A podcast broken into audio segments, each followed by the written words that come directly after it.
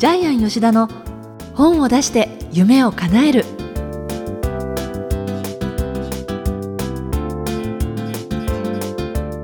小林まどかです。ジャイアン吉田の本を出して夢を叶える。ジャイアン今回もよろしくお願いいたします。はいよろしくお願いします。ところで先週はねジャイアンの本をご紹介したんですけれども、はい。この番組の中でも星の王子様に関連したお話とか、はい。ジャイアン本当に素敵な童話をたくさん世に出されてるんですがもともと童話作家に初めからなりたかったんですやか違うんです。あのもともとはですね SF 作家になりたかったんです。で SF 作家になりたくてですね中学生の時に読んでた、まあ、作家さんなんですけど多分名前を聞いて皆さんもあ知ってるって方いると思いますけど例えばあのアイザック・アシモフとかですねアーサー・ C・クラーク、レイ・ブラッドベリーフィリップ・ K・ディックとかですねたくさんの SF 作家が欧米の方がいるんですけども、はい。例えばあのフィリップ・ K・ディックの原作でアーノルド・シュワルツェネッガーが出ている「トータル・リコール」ですね、えー映画化されましたしあと「ブレードランナー」ハリソン・フォードの代表作ですよね。はい。こういう形で欧米の SF 作家の原作の映画っていうのがたくさん出てるんですけども、はい、えそうするとジャイアン SF 小説って書かれ書いたんですけど一回も採用されませんでした。採用されなかった、でたまたま SF として書いた童話が改正者萌えの文学賞に入選してそこで童話作家としてデビューするんですけどもそれが「秘密の13時村」っていう本ではい。もしも1日が25時間あったらっていうのが結局まあ自分では SF のつもりで書いたんだけども審査員の寺村照夫先生に「お前の書いてるのは童話だからお前は童話作家になれ」って言われて転校したのが童話なんで。そうですか。多分でも SF 作家目指したら一生食べていかなかったと思うし本も出ても1冊か2冊だったと思いますね。でももともとそうやって SF 小説が好きで、ええ。自分もそっちに行きたいって思っていたのに、えそういうふうに寺村先生に言われて、出会ってね。その時はショックじゃなかったですか、えっと、びっくりしました。まさか自分が書いてる SF が童話だと思わなかったんで。やっぱりじゃあすぐには受け入れられなかった全く受け入れられなかったんですけども、ええ。でも良かったと思います童話に行って、へまあ、童話の世界も感性の世界なんで一生出せない人もいるんですけどもジャイアンはちなみにもう100冊すぐ出せましたけども。そうですか、じゃあね自分がこれでやっていきたいっていうのと実はそのすぐ近くだけれどちょっと違うものの方が成功するっていうことってあり得るわけですもんありますね。だから自分ではやっぱり目が近視眼的にもう目の前のことしか見えないんでしょうね。ええそうですよね。それではジャイアン吉田の本を出して夢を叶える今回も最後までお楽しみください。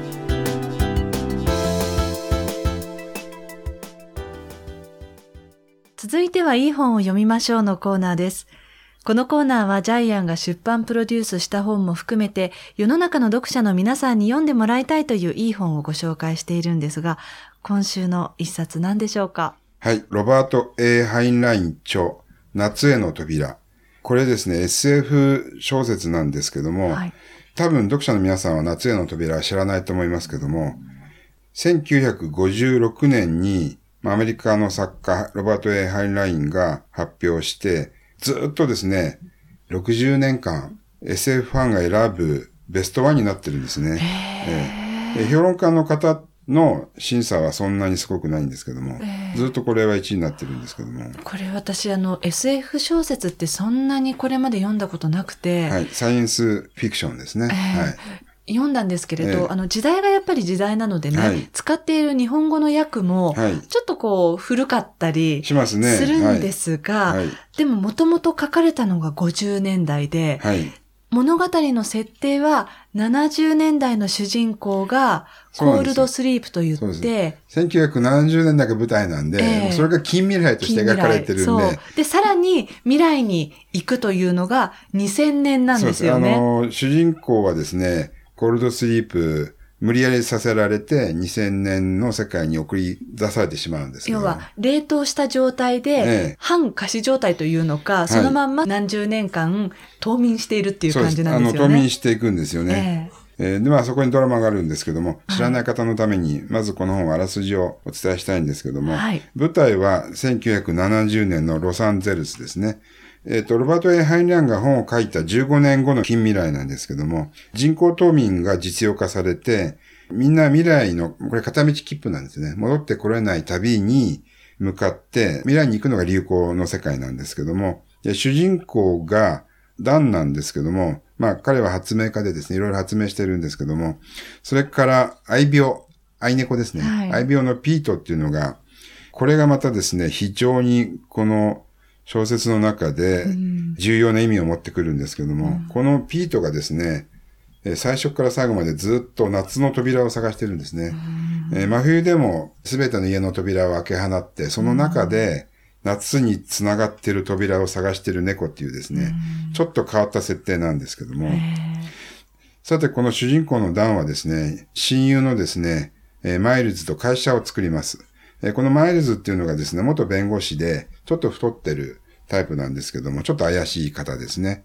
で、美人秘書のベルを仲間にしてですね、会社を作ります。で、主人公のダンは、えー美人秘書のベルと婚約をして、結婚に向かってまっしぐらに進んでいくんですけども、会社の運営方針をめぐってですね、親友のマイルズと喧嘩をしてしまいます。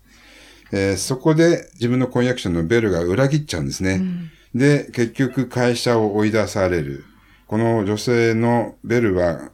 ちょっと詐欺師っぽい感じなんですけど、後でわかるんですけども。で、結局二人に騙されて、えー麻薬を撃たれて、彼は気がついたら30年経ってるんですよね。目覚めた時にはもう無一文。で、30年後の未来、もう自分を裏切ったマイルズは廃人してますよね。自分を裏切ったベルはちょっと汚いおばあちゃんになっているみたいな感じで、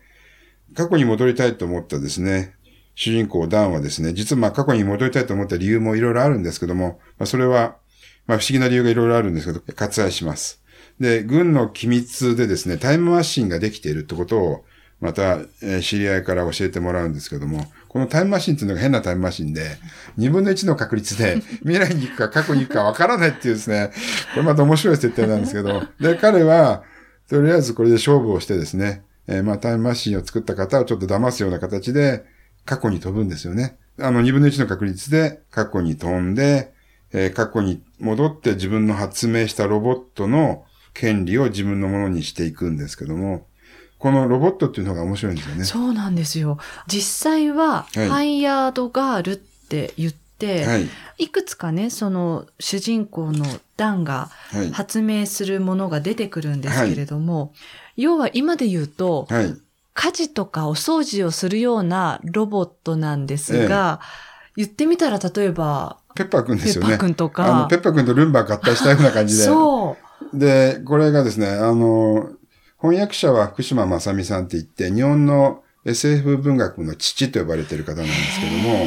文化助中期。あの、お助中さんの文化助中とはい文化、文化的な助中さんの機械ってことで、これ器なんですけど、文化助中期っていう名前なんですけども、えこれがですね、もう、今からね、60年前に作っていた、だからこの主人公のダンのアイディアが実際に今、2017年のもう現在、実用化されてるってことですね。ありますもんええ。ね。それも面白いですよね。他にもいろいろ今実用化されたやつが出てきて、例えば、USB メモリのようなですね、外部記憶媒体とかも出てきますし、はいそれからワープロパソコンのような個人用端末っていうのが出てくるんで、はいまさに60年前にハインラインは今の今日の現代、平成の時代予言してますよね。すごいですよね。私たちだから今2017年にいるわけで、はいいろいろとなんかこう、過去から未来に行くけれども、すべて含めて私たちにとっては過去だから、えおさらいしてるような感じというかね。そうですよ。だからね、生き残ってる SF って、今読んでも面白いしあ、時代、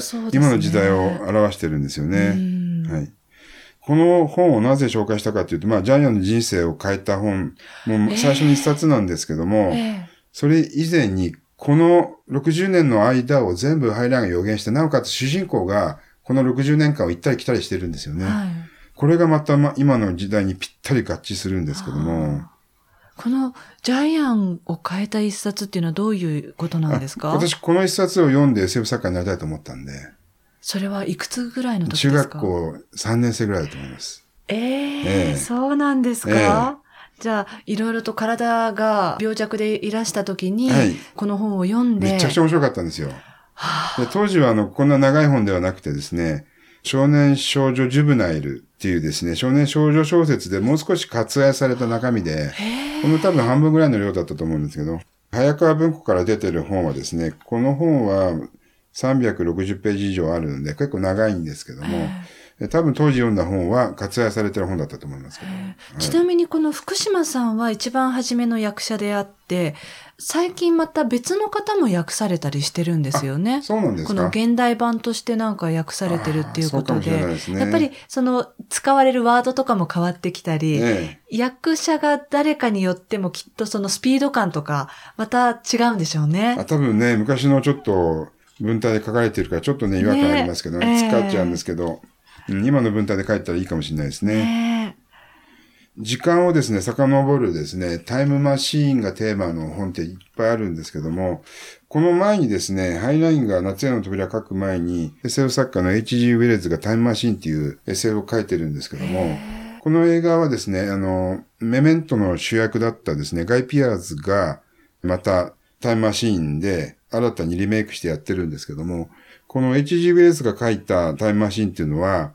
ディストピアなんですよ。ディストピアっていうのは、はい。その核戦争によってえ人類が崩壊した後の世界を描いてるんですけども、あその資本主義社会の末路を結構 H.G. ウィルズはですね、痛烈な社会批判で破滅型の未来を結構描くんですけども、ハインラインはですね、どちらかというとこれユートピアなんですよねあ。というのは夏への扉っていうのがもうユートピアですよね。そうですええね。それを常に探しているってことで、多分、ハインラインは H.G. ウェルズのタイムマシンを非常に意識して、それを反面教師としてこの本を書いたんじゃないかなっていうのがジャイアンの予測なんですけども。ああ、そういうふうにまた読み比べてみても面白いですね。そうですね。夏への扉、夏っていうのが多分これ常夏の世界の象徴なんで、すべての夢が叶う場所とかですね。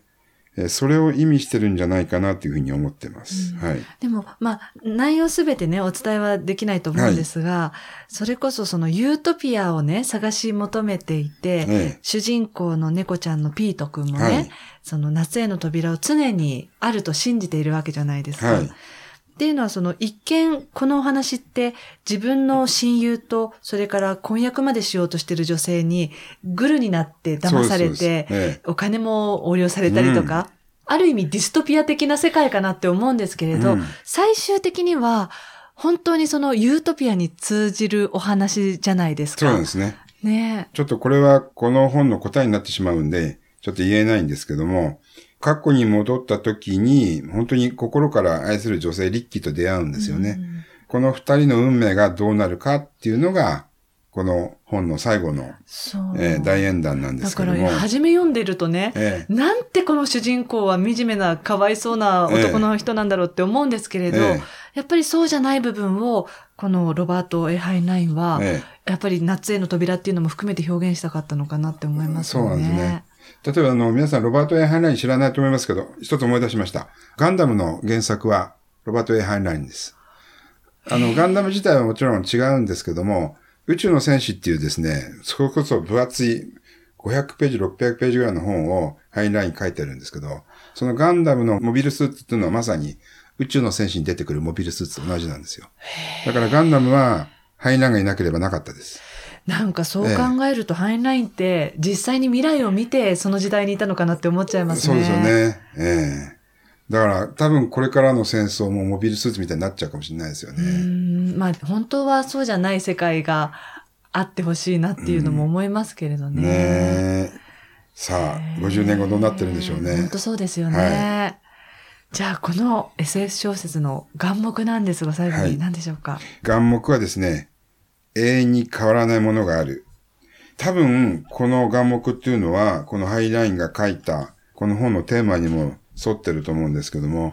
えー私たちは生きていくときにですね、やっぱり50年前も今も全く変わらない、えー人間の恨みとか裏切りとか騙しとか、えー嫉妬とか、ものすごいドロドロしたものがありますよね。でも、はいやっぱり愛は変わらないんですよね。うんえー50年経っても多分、人が人を愛する。で、これは多分、何千年も前からずっと変わってないんで、やっぱり、ディストピアじゃなくてユートピアっていうのが、最後の最後に希望として残されてるんじゃないかなっていう。それが、この本のテーマでもあり、願目でもあるんじゃないかなっていうことで、永遠に変わらないものもあるっていうのをですね、今回の願目にしたいと思います。はい、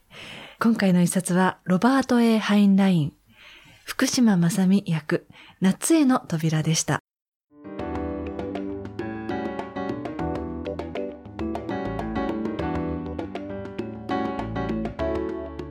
いては本を出したい人の教科書のコーナーです。このコーナーは本を出すプロセスで出てくる問題を毎回1テーマ絞ってジャイアンに伝えていただくんですが今回のテーマ何でしょうか？はいいい本とは何か。いい本とは読者に愛の力を認識させる本です。これをですね本を出したい人の教科書の中から引っ張ってきましたどんなジャンルでもこれは言えると思いますか？ジャイアンは。サービス業は全て人を幸せにするためにあると私は思っているので、えー、本の本質はやっぱり同じように本は人を幸せにするために生まれてきたわけなんで、えー、全てですね。どんな世界でもどんな仕事でも基本は同じだと思います。そうすると出版をする過程のそのプロセスで皆さん例えば著者の方っていうのはもちろん壁にぶち当たったりなかなか書けないっていうふうに思うと思うんですが、はい、ジャイアンご自身もそういう目線っていうのは著者の方にはお伝えしてるんですか？そうですね。ジャイアンがプロデュースする著者さんはジャイアンの方で全てのハードルをクリアしてもらうので問題ないんですけど、やっぱり個人で全く経験もなく書かれる方っていうのはもう大きな壁がいくつもあってぶつかるたびに悩んだり苦しんだりすると思いますけども、でもやっぱりそれを乗り越えないと本ができないんで自分が伝えたいことによって読者がどうなるかっていうのを考えて本を作ってもらいたいんですけども、ジャイアン本を作る時に著者さんに一応企画意図を聞いてるんですけども、はい、で企画意図には3つの金メダル銀メダル銅メダルの企画意図がありますよっていうふうに言ってるんですけどもまずまあ銅メダルの企画意図っていうのはこれが一般的に言うあの著者がなぜこの本を書きたいのかっていうのが銅メダルの本を書きたい理由、はい、で銀メダルが今ここで言ってる本の本質ですね。誰に読んでもらってその人にどうなってほしいのか。要するに読者対象と読者対象をどう幸せにするかっていうのが銀メダルの企画意図です。ちなみにあの金メダルの企画意図は実はこの本が売れる理由なんです編集者寄りの目線で著者がなぜこの本を書きたいのかっていう銅メダル。読者誰に読んでもらってその人をどうしたいどうなってほしいのかっていうのが銀メダルなんだけどもでも最終的に本が採用されて世の中に出るためには出版社の編集者さんがこの本は売れると思わなくちゃいけないんで金メダルの企画意図はこの本が売れる理由を考えてもらってるんですけどもそういう意図の中ではやっぱり今日のタイトルのように読者の方にその愛の力を分かってもらえるようなものっていうのをお伝えはされてるんですだからそれが本質なんですけどでもやっぱり出版社の編集者が口説く時には愛の力だけではダメなんで,、現実の力ね。現実的にこの本が売れる理由を考えちゃいけないんで、ね、だから理想論だけでも本は出ないってことですね。えー、あそうですよね、えー、ということで今回の本を出したい人の教科書のコーナー内容は「イン本とは読者に愛の力を認識させる本」ということでお話しいただきました。